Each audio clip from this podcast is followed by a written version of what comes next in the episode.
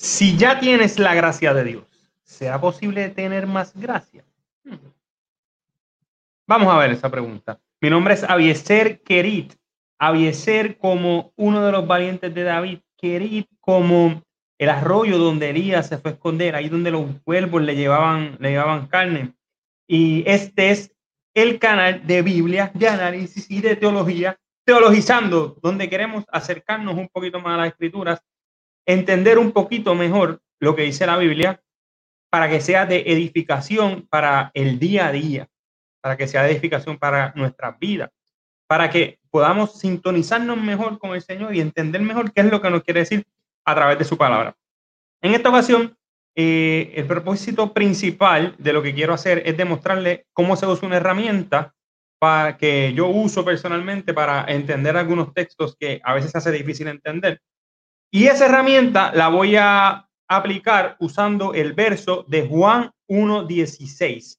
Por eso la pregunta, ¿será posible tener más gracia de la que ya tenemos los que estamos en Cristo?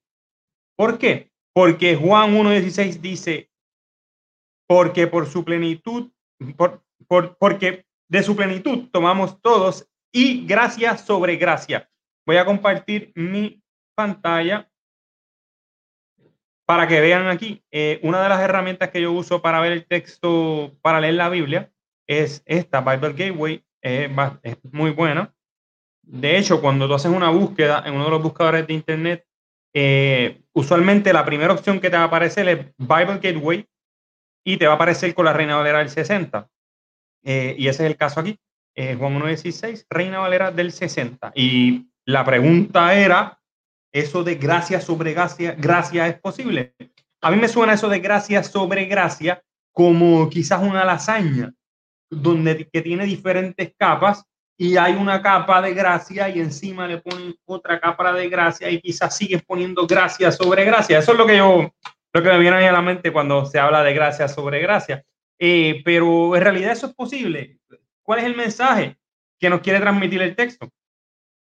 Pues para tener una comprensión del mensaje del texto, lo voy a llevar a usar esta herramienta que se llama Biblia Paralela, una herramienta muy buena. Eh, esta herramienta está en español, parte en español y nos va a ayudar a comprender mejor qué es lo que quiere decir eh, diferentes pasajes de la escritura que a veces nos hace un poquito difícil de comprender. Para entrar a la Biblia paralela, lo único que tienen que hacer es en el buscador escriben Biblia paralela y escriban el verso que ustedes quieren buscar, que en este caso es Juan 1.16. Y aquí, rapidito, ¡pum! La primera que nos sale es Juan 1.16. Perfecto. Hay una particularidad aquí en Biblia Paralela y es que ellos no tienen la versión de Reina Valera del 60. Tienen versiones parecidas como la 1909, eh, tiene la Reina Valera Gómez. Y es interesante porque en estas versiones, después de que aparece la Reina Valera Gómez, todas las demás dicen gracia por gracia. Pero si vemos las primeras dos, que es la Biblia de las Américas y la nueva Biblia latinoamericana, las dos traducen gracia sobre gracia. Así que el primer, eh, la, primera ventaja de Biblia paralela, específicamente cuando vamos a estudiar un verso solamente de la Biblia, es que nos permite ahí ver, nos permite ahí ver versos paralelos en diferentes versiones. Y ahí del, del saque, cuando tenemos una duda, podemos ver si, la, si lo que nosotros no estamos entendiendo pudiera estar relacionado con la traducción, porque miramos cómo lo traducen las demás versiones y uno puede decir, bueno, quizás hay algo diferente en la traducción. Y para eso hay una herramienta que tiene aquí Biblia paralela, que es el griego. Como sabemos, el Antiguo Testamento se escribe en griego. Por eso, si queremos acercarnos lo más posible a, a los autógrafos originales, pues nos vamos al griego. Así que vamos a darle clic aquí a griego.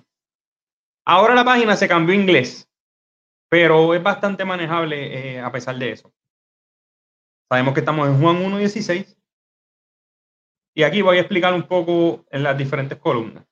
La primera que dice Strongs es eh, el número strong de la palabra griega.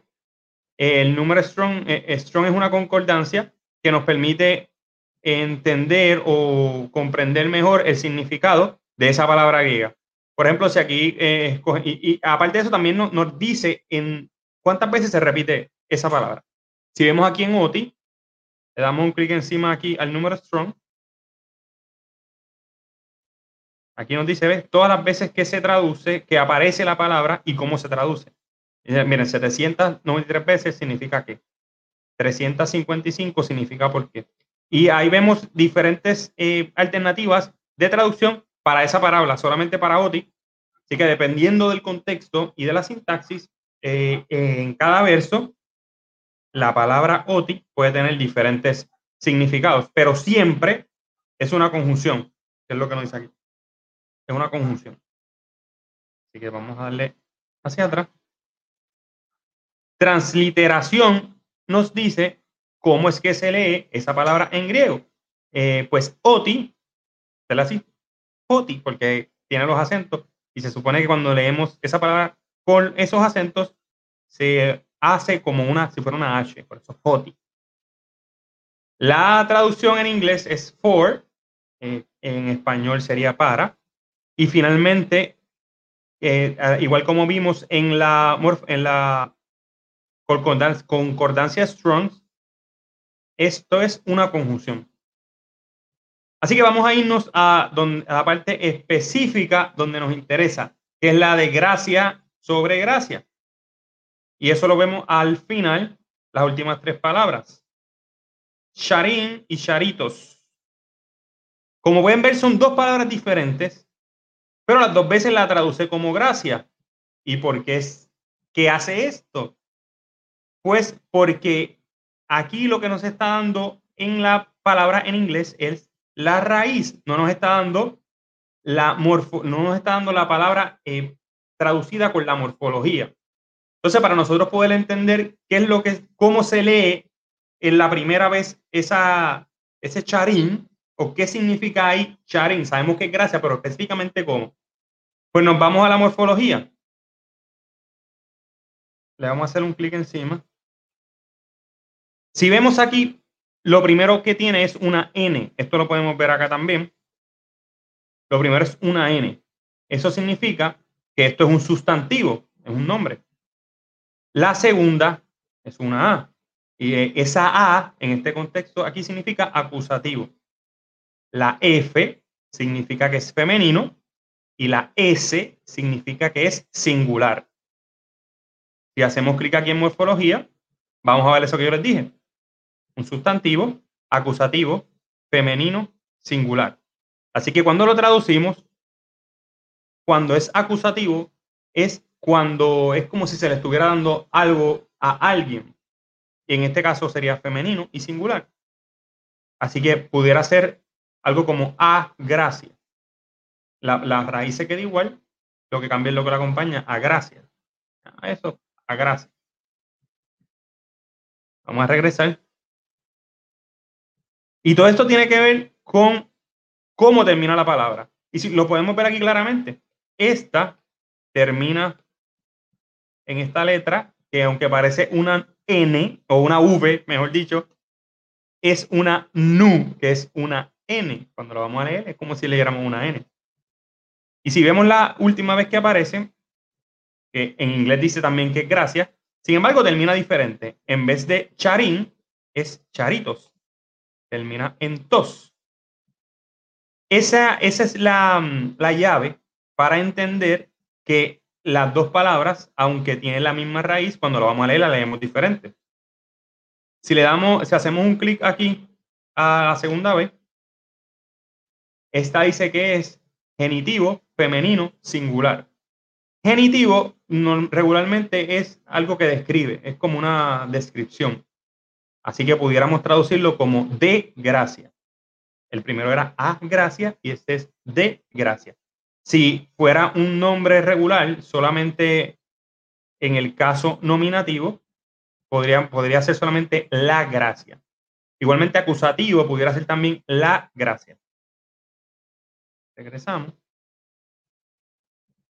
Así que eh, más o menos ahí no hay tanta diferencia ni tanta interrogante en cómo es, las dos dicen gracia y más o menos están bastante bien. El problema está en esta tercera palabra. Como ya les mencioné, eh, esta letra es una nu, o sea que se lee como una N. La primera es una alfa, una tau, una iota. Esa palabra se lee anti, que es lo que vemos aquí en la transliteración, anti.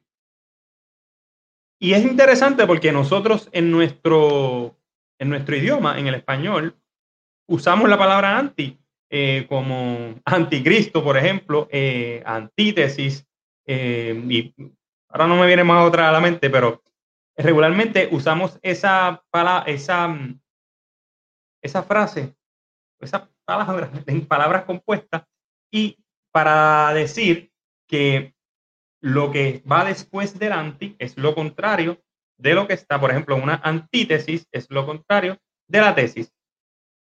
Y de nuevo, es lo mismo o básicamente se parece mucho al griego.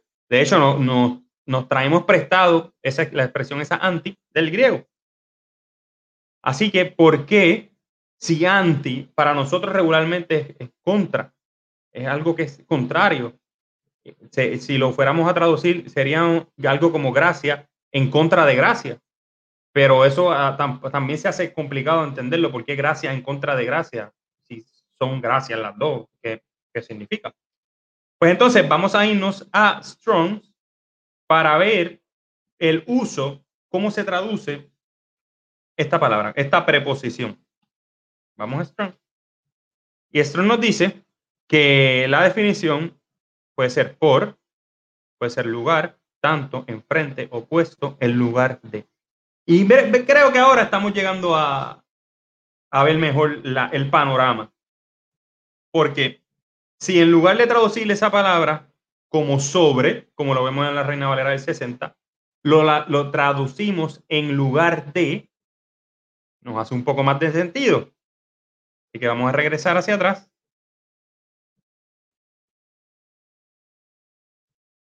y vamos a pensar que nos dice gracia en lugar de gracia. Que se acerca un poco más a lo que dice, a lo que dice el griego. Pero todavía nos tenemos con un interrogante, porque hay dos, dos gracias. Gracia en lugar de gracia. Puede ser que nos quitó una gracia y nos dio otra gracia diferente. Eh, puede ser que había una gracia y nos da ahora otra gracia. Eh, gracia en lugar de gracia. Pero ¿de qué gracia estamos hablando? Pues para eso, de nuevo, nos ayuda la, esta página de internet, Biblia Paralela. Si vamos al contexto, a esta parte aquí que dice contexto, nos deja ver unos cuantos versículos y nos van a ayudar a entender mejor el contexto de ese versículo en específico. Así que voy a leer aquí empezando el 15. Juan dio testimonio de él y clamó diciendo, este era del que yo decía, el que viene después de mí es antes de mí, porque era primero que yo.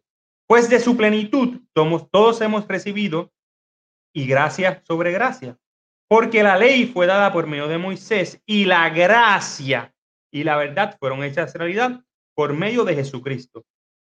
Y en el verso 17 nos habla primero de la ley que nos fue dada por medio de Moisés, pero después en la otra sección del 17 nos dice que la gracia y la verdad fueron hechas realidad por medio de Jesucristo.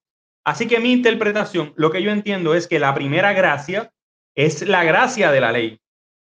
Y la segunda gracia que nos da el lugar de la primera gracia es esa gracia de Jesucristo. Esa gracia que fue hecha por medio de Jesucristo.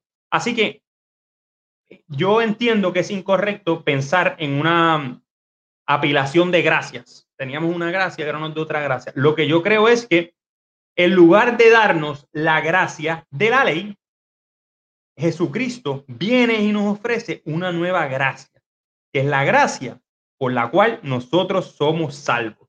Así que espero que hayan entendido esta explicación de Juan 1.16. Dejen comentarios si tienen alguna pregunta. Suscríbanse al canal, denle like, síganos en Facebook también y espérenos que ya pronto, en unos cuantos días, vamos a sacar el próximo podcast. Y ya tenemos por ahí el tema, estoy manejando ya eh, cocinando el tema que vamos a llevar el próximo domingo. Así que que Dios los bendiga.